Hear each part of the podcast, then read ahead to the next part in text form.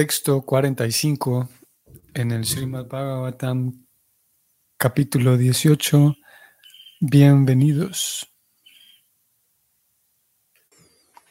Om Namo Bhagavate Vasudevaya. Om Namo Bhagavate Vasudevaya. Om Namo Bhagavate Vasudevaya.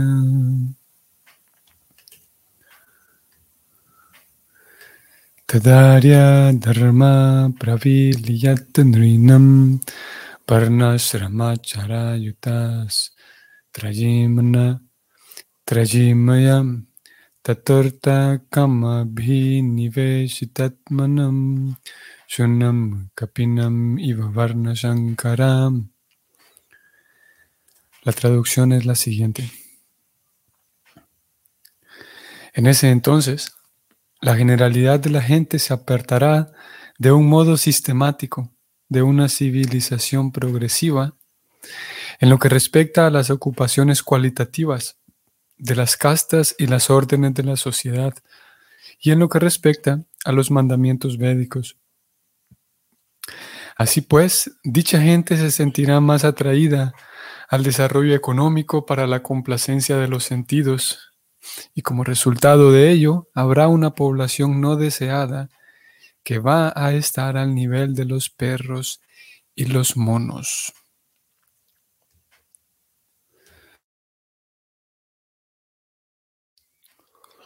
Como dijimos, estamos volviendo a este verso, que fue el mismo que leímos ayer. Estas son palabras del papá de Sringi, relatándole a su hijo qué es lo que ocurre cuando, ya que su hijo, el niño, maldijo a que el rey muriera, muriera dentro de siete días, era un rey no solamente muy bueno, sino que era un devoto. Y entonces aquí el padre está planteándole al niño qué sucede cuando hay un desorden que inicia en, en las en, en la comunidad brahmínica como ellos y en la comunidad administrativa como lo era el rey. Y específicamente volvimos a este verso. Ayer hablamos de la población no deseada, de personas cuya compañía, cuyos actos no son deseables. Y hoy vamos a centrarnos en el tema de el estilo de vida perfecto que Prabhupada va a mencionar aquí en el significado. Vamos a leer. Aquí se predice que en ausencia de un régimen monárquico, la generalidad de la gente va a estar constituida por una población no deseada que será como los perros y los monos. Así como los monos están muy inclinados a la sexualidad y a los perros no les avergüenza la relación sexual. Asimismo, la generalidad de la población nacida de relaciones ilegítimas va a apartarse sistemáticamente de la senda védica, de los buenos modales y las ocupaciones cualitativas de las castas y órdenes de vida.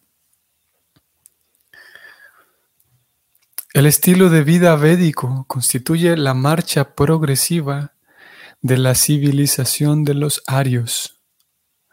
Los arios son progresivos en la civilización védica. La civilización védica tiene como destino el ir de vuelta a Dios. De vuelta al hogar donde no hay nacimiento, ni muerte, ni vejez, ni enfermedades. Los Vedas le indican a todo el mundo que no permanezcan en la oscuridad del mundo material, sino que vayan hacia la luz del reino espiritual mucho más allá del cielo material. El sistema de castas cualitativo y las órdenes de vida están planeados de un modo científico por el Señor Supremo y sus representantes, los grandes rishis. El estilo de vida perfecto proporciona toda clase de instrucciones tanto en relación con las cosas materiales como las espirituales. El estilo de vida védico no le permite a ningún hombre ser como los monos y los perros, esa civilización degradada de complacencia de los sentidos y desarrollo económico es el resultado de un gobierno sin Dios o sin rey, del pueblo, por el pueblo y para el pueblo. Luego la gente no debe quejarse de los pobres administradores que ellos mismos eligen. Aquí termina entonces el significado. Eh, como yo decía ayer, llamó particularmente mi atención esto que es preocupada, señaló aquí como el estilo de vida perfecto. Porque, como yo decía ayer, eh, si bien es verdad, vamos a ver varios versos hoy, eh, si bien es verdad, preocupada, habla aquí y allá de, la importancia, señala la importancia de, llevar una vida equilibrada, de, si bien es verdad, se busca una, una se sigue una senda progresiva hacia la trascendencia, preocupada señala que eh, el poder em, avanzar en la vida espiritual requiere de conocimiento material también, como aquí lo está diciendo.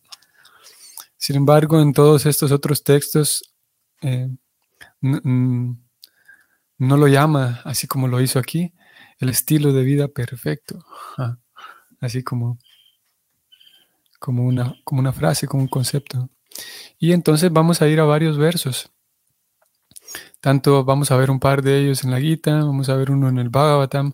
El verso del Bhagavatam es las palabras que Prabhupada utiliza ahí, la forma en la que él lo, lo, articula es muy, muy interesante. Ustedes van a ver. Y, pero antes podemos decir algunas cosas, y es que mm, la, la vida, vamos a ver, el, el, programa, el esquema del, de la conciencia de Krishna, el esquema del Bhakti Yoga, así como, eh, como también apunta a, a que la persona pueda percibirse en la persona que es una persona feliz, que es una persona genuina y real, así como lo mismo, a mismo apuntan los esquemas de cualquier religión que sea genuina que se espera que la persona que lleva una vida religiosa, que lleva una vida espiritual real, eh, en teoría se espera que a esa persona se, le perciba, que incluso aquellas personas, que, aquellos quienes, quienes no eh, participan de la vida espiritual, quienes no cultivan su vida espiritual, quienes no se congregan en ningún, en ningún grupo religioso, que incluso ellos puedan percibir de que él o ella es alguien distinto. Se espera, porque eh, en teoría, como digo, los papeles son esos, porque si alguien está, tiene una comunión con Dios y se supone que Dios es la fuente del amor, de entrada la persona se percibe diferente a ella misma. Hay diferentes, hay toda una lista de diferentes razones por las cuales la persona debería eh, eh, reflejar esa comunión con Dios, tiene que verse externamente. Y obviamente que, eso es un resultado. Obviamente que, no es el objetivo. El objetivo no es que, me miren, sino que como un resultado natural. Y hace algunos días también describíamos como y hacíamos ver como en esta, algunos de ustedes quienes conocen el, grupo de los seis Goswamis, bastante bastante importante en la línea de, sucesión discipular. Ellos eran contemporáneos con Chaitanya Mahaprabhu. Estamos hablando entonces de eh, finales de eh, mediados del 1500 en la India, en, la India de em, Oriente, Oriental. Y esos seis Goswamis eran eso, eran Goswamis, y no solamente Goswamis, sino unos renunciantes eh, bastante dedicados a la vida espiritual. Y se dice, se habla mucho de la, capacidad de renuncia de ellos. A veces se habla de esa, esa cualidad de renuncia. Y curiosamente, como digo, ellos eh, son como el, gran ejemplo, digamos, a seguir para, para los renunciantes. Eh, como un dato interesante también, que uno de los discípulos de Prabhupada, que en, el día de la ceremonia de iniciación. No recuerdo si fue el día de la ceremonia o fue en otro momento. La cosa está de que Prabhupada le recomienda, le recomendó a uno de sus discípulos que, había entrado a la vida de, renunciante también, a la vida de sannyasi. Prabhupada le recomendó que si quieres aprender lo que es realmente una vida de sannyasi, si quieres saber lo que es realmente una vida entregada a Krishna como un renunciante, tienes que estudiar la, esta canción de los seis Goswamis, que son ocho versos. Esa canción describe las actividades, las cualidades de los seis Goswamis. Y Prabhupada entonces le recomendó a su discípulo que si quiere saber de verdad qué es lo que es ser un renunciante, estudia esa canción. No estudia de memorizarla, sino estudia y, observa a través de esa canción cómo era el comportamiento de ellos, los Goswamis. Así que como digo, es, son los renunciantes por excelencia en nuestra línea de, de sucesión discipular. Y al ser los renunciantes por excelencia, curiosamente una de las líneas dice, yo, yo lo mencionaba hace un par de días, una de las líneas de esta canción de ocho versos dice que ellos eran respetados por todo el mundo, eran respetados por personas respetables, pero también eran respetados y queridos por ladrones y sinvergüenzas y, y, ¿cómo se llama? truanes, como Prabhupada lo llamó en los versos anteriores.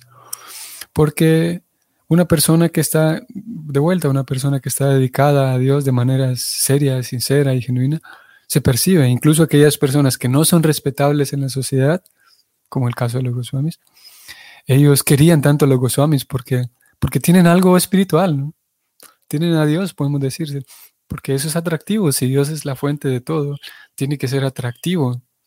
Y si hay una persona, un devoto, una devota que está como una, con una comunión genuina con Dios, eso tiene que ser atractivo para un observador.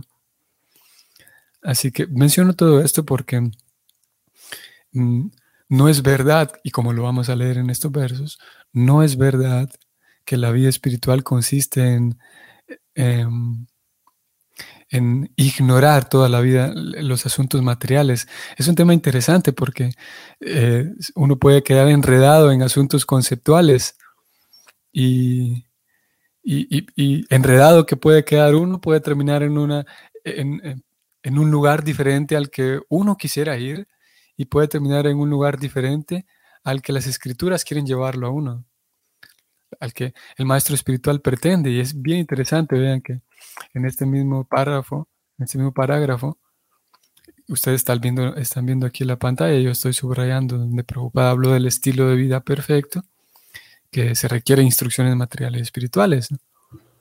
Y más arriba, vean cómo Prabhupada inició este parágrafo diciendo que el estilo de vida védico constituye la marcha progresiva de los arios, la marcha progresiva de la civilización de los arios.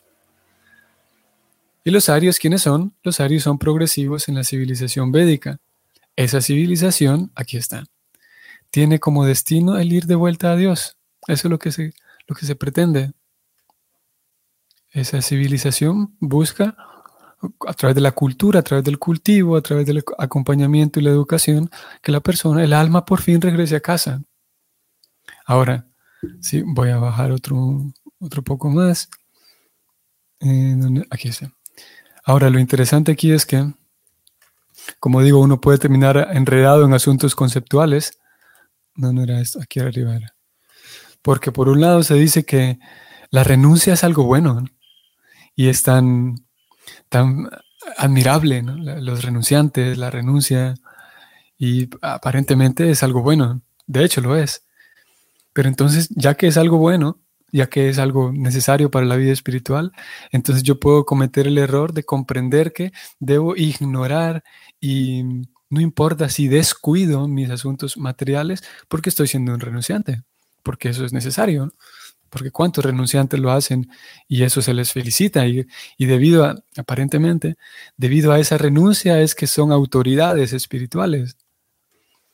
Pero lo cierto es que, como digo, es conceptual porque la renuncia no, no quiere decir que yo descuide, la renuncia no quiere decir descuido, renuncia de la vida material, ni descuido ni irresponsabilidad a mis asuntos materiales. De hecho, es la renuncia consiste en ejecutar bien los asuntos materiales con responsabilidad y ofrecer el resultado a Krishna.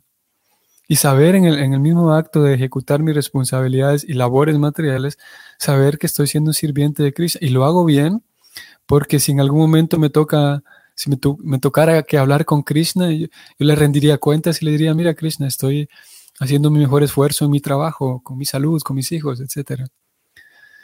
Eh, es, es, una ofrenda, es un acto de, de, ofrendar mis esfuerzos a Krishna a través de eh, ejecutar mis deberes materiales con excelencia. Esa es más bien la renuncia.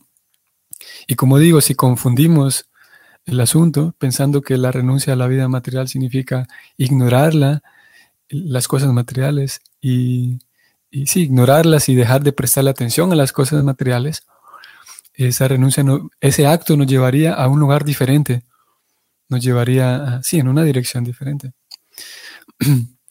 Ahora, si es, eh, bueno, leamos los versos que, en los que Prabhupada habla del tema y luego podemos agregar algo más como forma de reflexión. Vamos a ir entonces primero.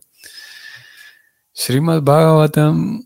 Empezamos con la Gita. Gita capítulo 14. Vamos a ver. Aquí está. capítulo 14 y vean qué interesante. El tema mismo del capítulo es, se titula Las tres modalidades de la naturaleza material. O sea, aquí el tema de este capítulo es materia. Aquí no hay, a diferencia, por ejemplo, del capítulo 12 que se titula El servicio devocional. Aquí se habla de el servicio devocional como tal. Y aquí en el capítulo 14 se habla de las tres modalidades, o sea, se habla de cómo funciona la configuración del, del, mundo material. Aquí todo el tema es hablar acerca del mundo material. Entramos, ustedes van a ver. Y aquí de entrada, Prabhupada dice algo bien interesante, capítulo, eh, texto 1. Dice Prabhupada lo siguiente en, este, en este significado. Si uno entiende este capítulo a través del proceso de la especulación filosófica, llegará a comprender el servicio devocional. Vean qué interesante. Voy a leer desde un poco más arriba para que veamos el contexto. Dice Prabhupada, desde el séptimo capítulo hasta el final del duodécimo, Krishna revela en detalle la verdad absoluta, la suprema personalidad de Dios. Ahora el propio Señor está iluminando más a Arjuna. Vean que bien interesante porque Prabhupada está diciendo, bueno, Krishna acaba de hablar de la verdad, o sea, de la suprema personalidad de Dios. Ahora lo ilumina más. ¿Y qué significa iluminarlo más? Hablarle de cómo funciona el mundo material. Ya podríamos decirle a Krishna, Krishna, ¿qué tiene que ver? ¿Para, para qué usted se pone a hablar del mundo material? Hable solamente de, de Brindavan, del mundo espiritual. Y lo cierto es que Krishna hace algo diferente. Y Prabhupada lo señala aquí, lo leo nuevamente. Desde el séptimo capítulo hasta el duodécimo, Krishna reveló en detalle la verdad absoluta, o sea, la suprema personalidad de Dios reveló en detalle. Ahora, el propio Señor está iluminando más a Arjuna. ¿Y qué significa iluminar más? Hablarle este capítulo que habla de las tres modalidades. Y Prabhupada aquí señala esto, que fue lo que venimos a buscar. Dice Prabhupada, si uno entiende este capítulo a través del proceso de la especulación filosófica, llegará a comprender el servicio devocional. Y Obviamente que, si ustedes lo notaron, es muy resaltante que Prabhupada dice dos cosas. Uno, de que si uno entiende este capítulo, que habla de la materia, cómo, cómo funcionan las tres modalidades, cómo uno queda enredado. Aquí podríamos incluir cómo es que uno queda enredado en traumas, cómo uno queda enredado en asuntos de la niñez, cómo es que uno tiene eh, una percepción distorsionada de sí mismo, de complejos de superioridad, de inferioridad. Todos estos temas están incluidos en cómo, en, cómo actúan las modalidades sobre el alma, que es el tema de este capítulo. Así que tratar de entender, por ejemplo, cómo yo estoy enredado con, con de esta manera, con mi propia cabeza, con mis propias percepciones, mis propios miedos, mis propias, como digo, inseguridades. Tratar de analizar todo eso me permitirá a mí acercarme más al servicio devocional. O pero podríamos pensar que si yo me pongo, si me detengo a pensar en los asuntos eh, de los traumas de la niñez, eso no tiene nada que ver con el servicio. A mí déjenme leer solamente de Krishna. A mí déjenme leer solamente los pasatiempos de Krishna. Podría dar la impresión que esa postura es más espiritual, pero lo cierto es que aquí como Prabhupada lo dice al menos, es, es necesario conocer cómo yo estoy enredado, cómo las propias modalidades me enredan y cómo las modalidades enredan a todo el mundo, y así llegaría a comprender el servicio devocional. Y sin duda que es resaltante aquí que Prabhupada habla de la especulación filosófica. Esto es muy genial, que no es el tema de hoy, el, asunto de la especulación filosófica, pero yo sé que les, les puede llamar la atención esto a ustedes, porque parecería que Prabhupada, parecería que está prohibido la especulación.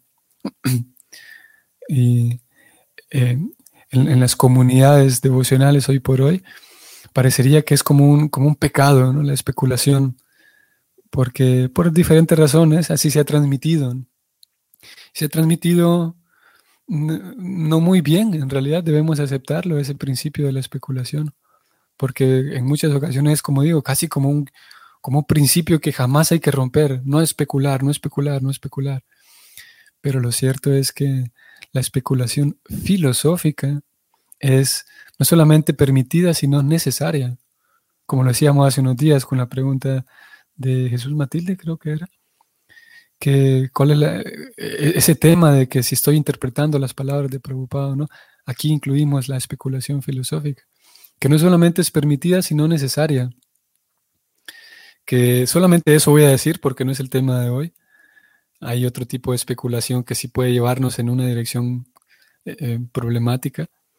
Aquella especulación que, uno eh, inicia, la especulación inicia las conjeturas partiendo de que el hecho de que tal vez Prabhupada está equivocado, tal vez las escrituras no están, no están bien escritas, tal vez las escrituras no son muy, muy certeras, por lo tanto yo voy a ver si indago un poco más porque no me convence, como, porque pienso que, que que hay algo equivocado en, el planteamiento de las escrituras. Ahora, si yo parto mi especulación, parto desde un punto en el cual sé que lo que se dice está, es cierto, sé que lo que se dice está, está correcto, ahora voy a tratar de entender cómo es que eso funciona. Ahora voy a tratar de hacer una conjetura sobre esa afirmación que ya sé, tengo confianza en es, que es verdadera. Esa es, podemos decir, una de las diferencias entre la especulación filosófica, que me ayuda a comprender, y la especulación mental, en la que yo simplemente hago de lado las afirmaciones de las autoridades y yo mismo me pongo a hacer conjeturas yo solito. Bueno, eso lo dice entonces preocupada en el capítulo 14, texto 1. Voy a ir un poco más adelante, siempre en el capítulo 14, ahora texto 19, ustedes van a ver. Preocupada comienza diciendo, uno puede trascender las actividades de las modalidades materiales si solo las entiende debidamente, aprendiéndolas con las almas idóneas. Vean qué interesante, si el asunto consiste en trascender la materia, Preocupada aquí dice que para trascender las actividades materiales hay que comprender las actividades materiales. O sea, lo mismo que leímos en el Bhagavatam, que hay que tener información de los temas materiales. Preocupada aquí podría haber dicho que si alguien quiere trascender las modalidades tiene que ignorarlas y nunca, nunca hablar de ellas, nunca hablar de los asuntos materiales. Al revés, si uno quiere, tras leo nuevamente mejor, uno puede trascender las actividades de las modalidades materiales si solo las entiende debidamente con las almas idóneas. Voy a ir un poco más abajo. Subrayo y leo. Por medio de la instrucción de un maestro espiritual genuino, la entidad viviente puede conocer su posición espiritual, que somos sirvientes, su cuerpo material, conocer sus sentidos, conocer cómo está atrapada y conocer cómo se halla bajo el exceso de las modalidades materiales.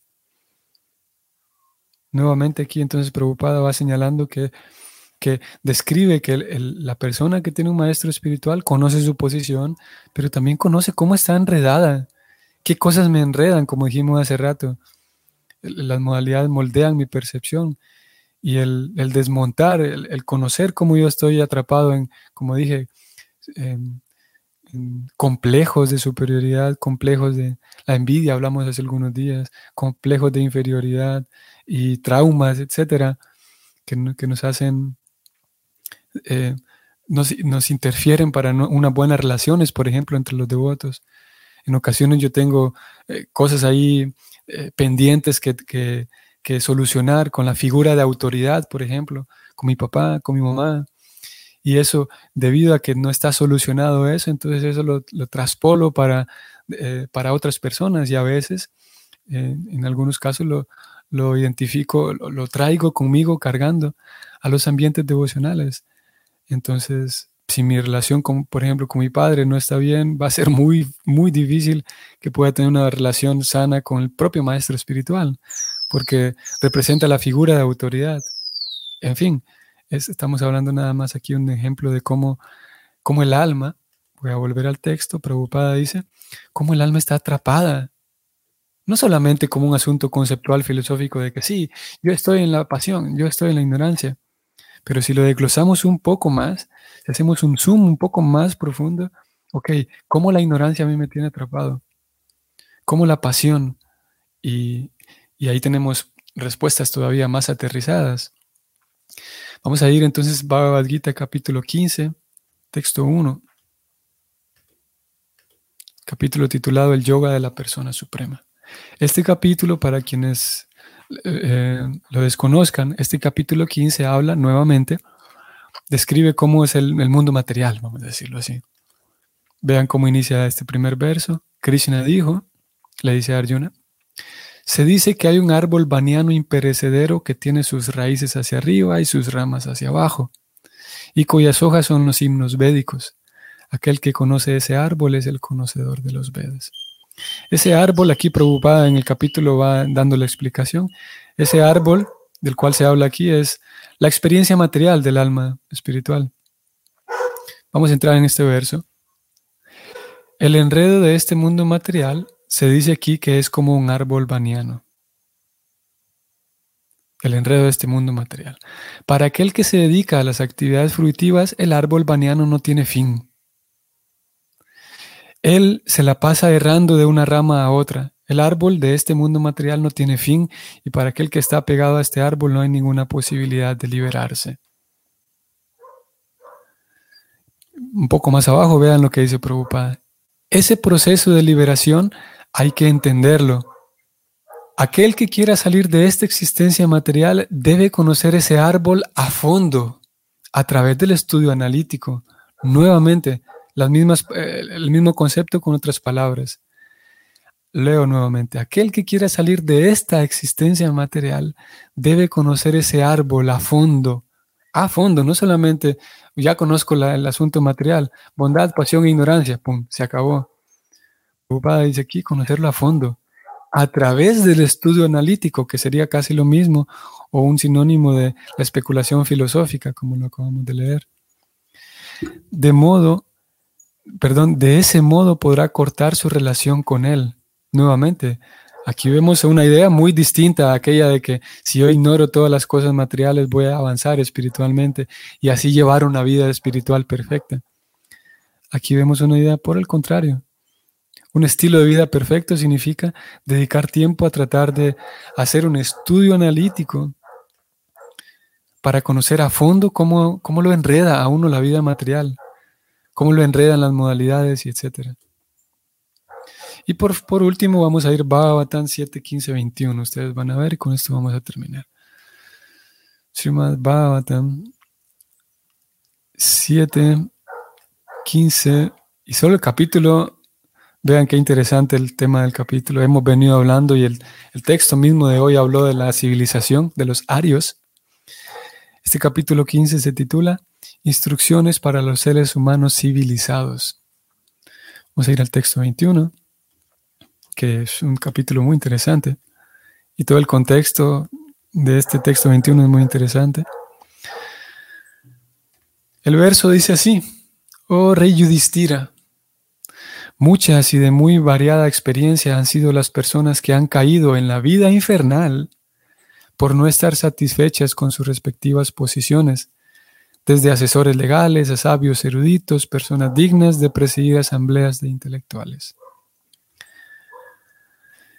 Preocupada dice lo siguiente, para avanzar espiritualmente es necesario estar materialmente satisfecho.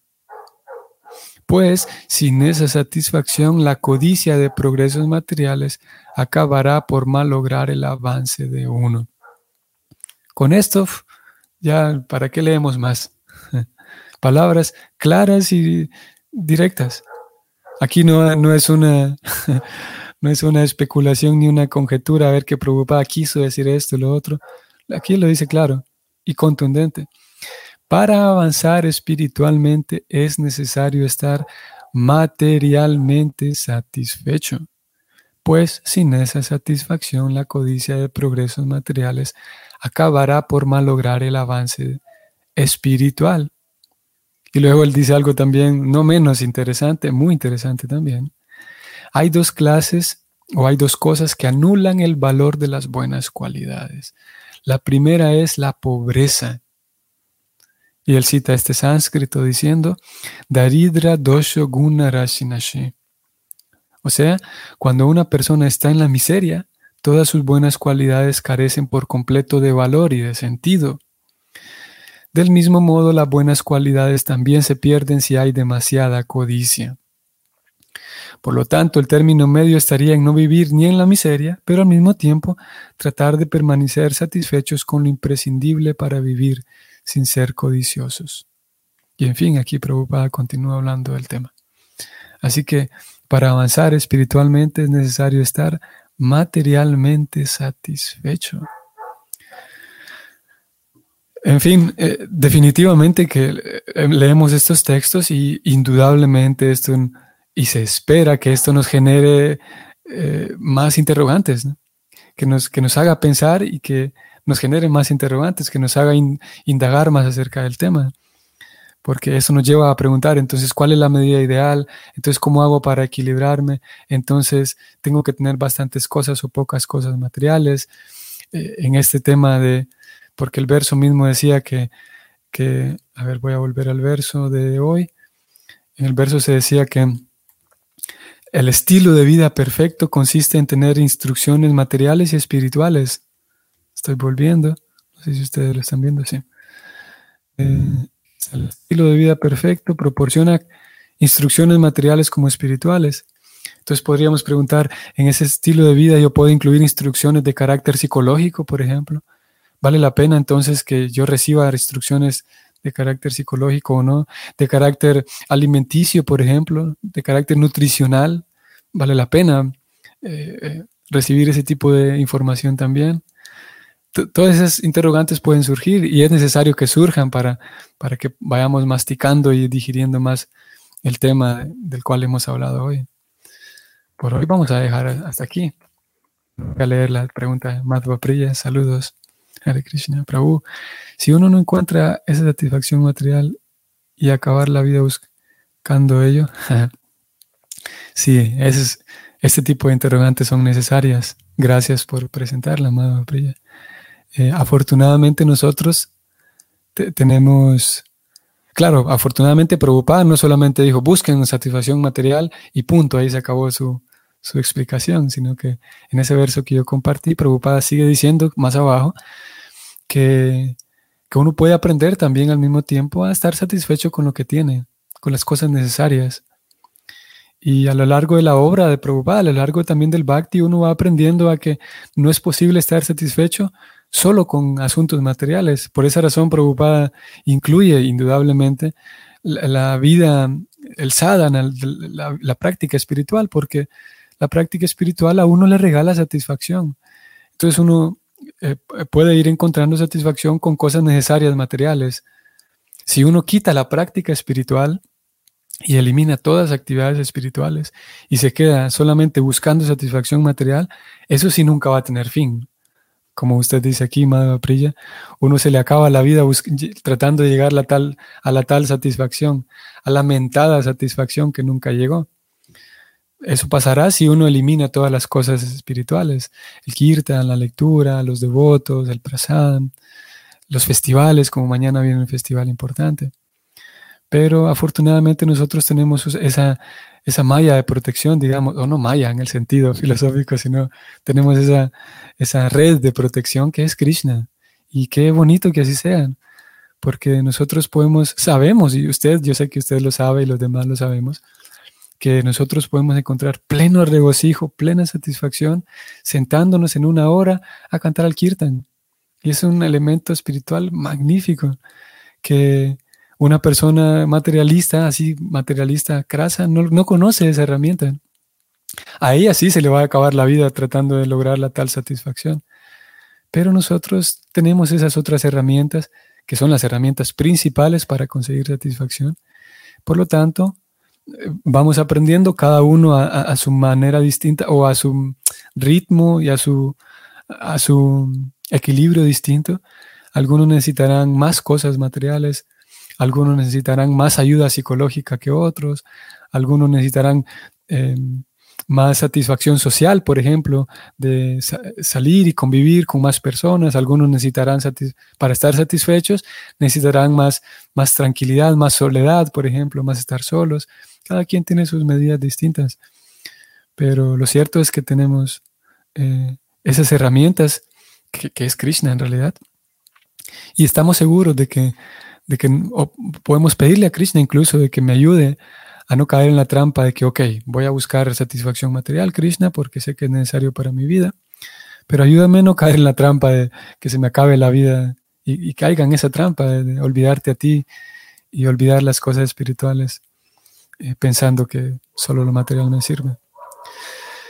Y también está lo otro, como yo iniciaba diciendo que podemos eh, considerar que olvidar todo lo material y dedicarme solamente a Krishna, eh, de alguna manera es, esa, ese plan, eh, algunos, en algunas ocasiones lo, ejecutamos, tratar de olvidar y negar todo lo, material, pero eh, tarde o temprano la persona se da cuenta de que no funciona así, no, no se puede, porque las cosas materiales, ya sea las necesidades físicas, las necesidades sociales, necesidades afectivas, necesidades económicas, todo eso está incluido en las necesidades sociales.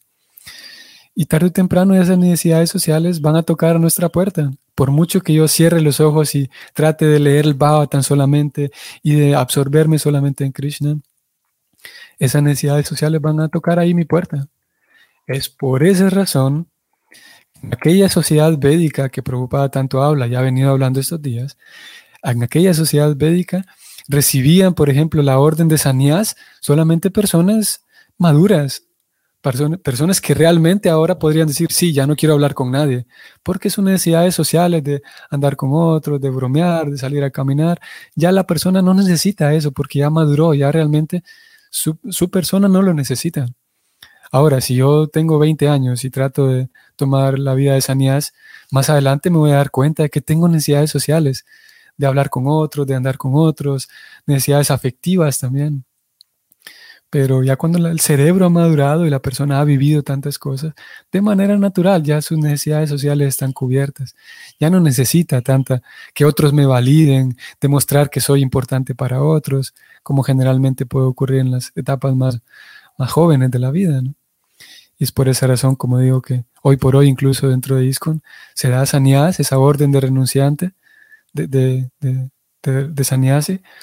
a quienes tienen una vida más madura porque esas necesidades están allí, no se pueden, se pueden ignorar, sí, pero, pero tarde o temprano tocan la puerta y hay que atenderlas. Jesús Matilde, saludos. ¿Qué significa estar materialmente satisfecha? Satisfecha, satisfacer necesidades básicas. Muchas veces se pasa la vida y no se llega a ese punto, sobre todo en países pobres. Sí. Entonces, ¿cuándo dedicarse a la vida espiritual? Gracias por su pregunta y considero necesaria también ese tipo de preguntas, ponerlas específicamente sobre la mesa para que todos nos beneficiemos del análisis que pueda surgir de estas respuestas. Yo no quiero pretender decir que, que sé muy bien cómo es el esquema de cada quien. Lo que estoy tratando de hacer aquí es analizar también, compartir mis reflexiones en relación a este punto, a estos puntos. Y este tipo de preguntas, como Madhava Priya, su pregunta también, y Jesús Matilde, y otros que tengan interrogantes en relación a este tema, vale la pena planteárselas a diferentes devotos para ir generando también yo mismo un criterio, para ir eh, generando también mi propia opinión en cuanto a esto, o si hay, eh, sí, ver lo, que me funciona mejor. Eh, parto de esto último, Jesús Matilde. ¿Cuándo dedicarse a la vida espiritual? La respuesta es ya. La respuesta es que no quiere decir que voy a engavetar y voy a poner en un cajón mi vida espiritual para ponerme a satisfacer mis necesidades materiales, sino es simultáneamente, como Prabhupada decía en el verso, que él decía que el estilo de vida perfecto es ambas cosas, eh, instrucciones materiales, instrucciones espirituales. No querría decir de que voy a tener que olvidar mi vida espiritual para satisfacer mis necesidades básicas o mis necesidades. Y por otro lado, eh, toca a cada quien eh, sentarse y determinar en qué medida yo estoy interpretando, esto tiene tantas aristas, porque no es lo mismo una necesidad que un deseo. y creo que aquí nos metemos ya en otro tema que, que también es necesario y que hoy ya nos fuimos bastante del tiempo estipulado para cada día, pero una necesidad es, hay ciertos productos, por ejemplo, ciertas, hablando en, cuanto a cosas tangibles, materiales, físicas, ciertos productos, por ejemplo, que son necesarios, que yo teniéndolos puedo continuar con mi vida saludable. Y hay otras cosas que simplemente son deseos, y es importante conocer ambas cosas. Conocer un deseo no es lo mismo que una necesidad. Yo podría interpretar en un asunto conceptual nuevamente que entonces para estar satisfecho voy a tener que conseguir todos, todos mis deseos, voy a tener que satisfacerlos. Y lo cierto es que ahí también hay, hay una pequeña trampa. Por esa razón se requiere madurez para que yo realmente me siente con, con, con ese acto de introspección y de sinceridad a determinar qué son cosas necesarias realmente. Porque si, si, yo entonces, después, a partir de esta reflexión que hemos tenido hoy, digo, bueno, voy a comenzar a satisfacer mis necesidades y caigo en el error de tratar de satisfacer mis propios o mis deseos, eh, posiblemente mm, termine también en una dirección distinta, en un punto distinto. Porque al mismo tiempo, la vida devocional, el Bhakti Yoga nos enseña nos va guiando en cuanto a qué es una vida simple. ¿Qué es la simpleza? La simpleza en aprender a satisfacer mis necesidades de tal manera que esté satisfecho y, con, esa cantidad de simpleza, con una cierta simpleza. Y al mismo tiempo reconocer, como digo, esos deseos, que, los deseos pueden tolerarse, los deseos, y en algunas ocasiones también eh, pueden, se puede ser un poco tolerante con ellos.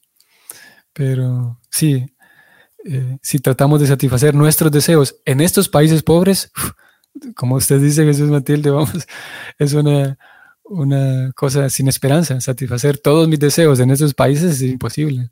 Pero satisfacer mis necesidades, ahí hay un poquito más de, calza más esa ecuación. Países pobres, satisfacer mis necesidades, todavía se puede. Eh, pienso que nos vamos a tener aquí. Entonces, amigos y Vaishnavas, y Prabhus. Que tengan un bonito día. Estamos hoy en miércoles y si el Señor lo permite, nos vemos mañana. Hare Krishna.